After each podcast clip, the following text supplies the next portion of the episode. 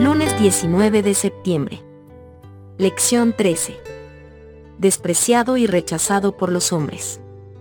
Lee los siguientes versículos, teniendo en mente que Jesús era divino, el creador del cielo y de la tierra, y que vino a ofrecerse a sí mismo como sacrificio por los pecados de todo el mundo. Mateo capítulo 12, versículos del 22 al 24. Entonces fue traído a él un endemoniado, ciego y mudo, y le sanó, de tal manera que el ciego y mudo veía y hablaba. Y toda la gente estaba atónita, y decía, ¿será este aquel hijo de David? Mas los fariseos, al oírlo, decían, Este no echa fuera los demonios sino por Belcebú, príncipe de los demonios. Lucas capítulo 4, versículos del 21 al 30.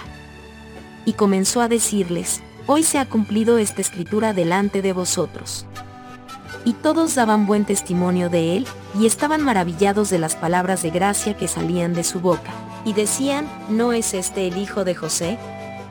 Él les dijo, sin duda me diréis este refrán, médico, cúrate a ti mismo. De tantas cosas que hemos oído que se han hecho en Capernaum, haz también aquí en tu tierra. Y añadió, de cierto os digo, que ningún profeta es acepto en su propia tierra.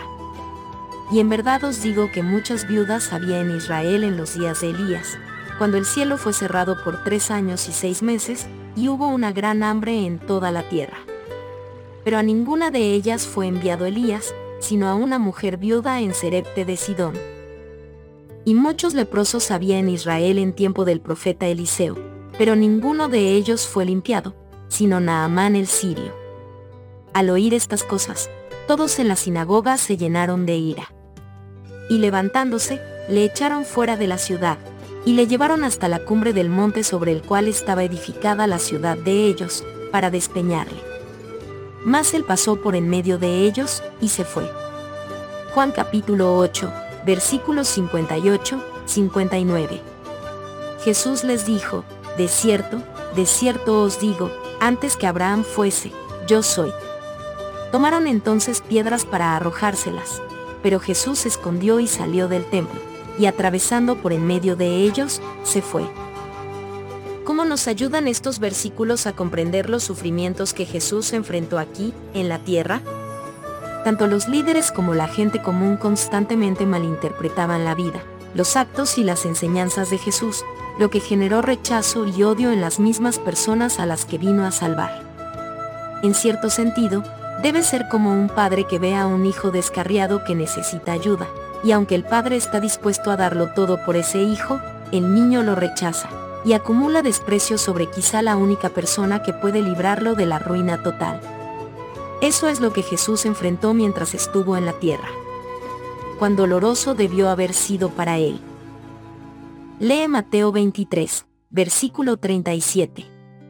Jerusalén, Jerusalén, que matas a los profetas, y apedreas a los que te son enviados. ¿Cuántas veces quise juntar a tus hijos, como la gallina junta sus polluelos debajo de las alas, y no quisiste. ¿Cómo se sintió Cristo por el rechazo? Mientras lees, pregúntate también, ¿se sentía mal por él mismo, como nos suele pasar cuando nos rechazan, o era por otra razón? Si fue por otra razón, ¿cuál era? Todos hemos sentido el aguijón del rechazo, y tal vez nuestro dolor era similar al de Cristo en el sentido de que era desinteresado, nos dolía, no porque nos rechazaran a nosotros, sino por lo que significaría ese rechazo para la persona que nos rechazó, quizá alguien que nos importa y que se niega a aceptar la salvación en Cristo. Imagínate, sin embargo, lo que debió haber sentido Jesús, quien era plenamente consciente de lo que tenía que afrontar con el fin de salvarlos y, al mismo tiempo, plenamente consciente de las consecuencias del rechazo de todos ellos. Fue debido a su inocencia por lo cual, Cristo, sentía tan intensamente los asaltos de Satanás, MS3. 151.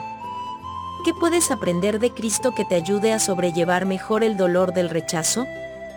¿Qué te muestra su ejemplo? ¿Cómo puedes aplicarlo a tu vida?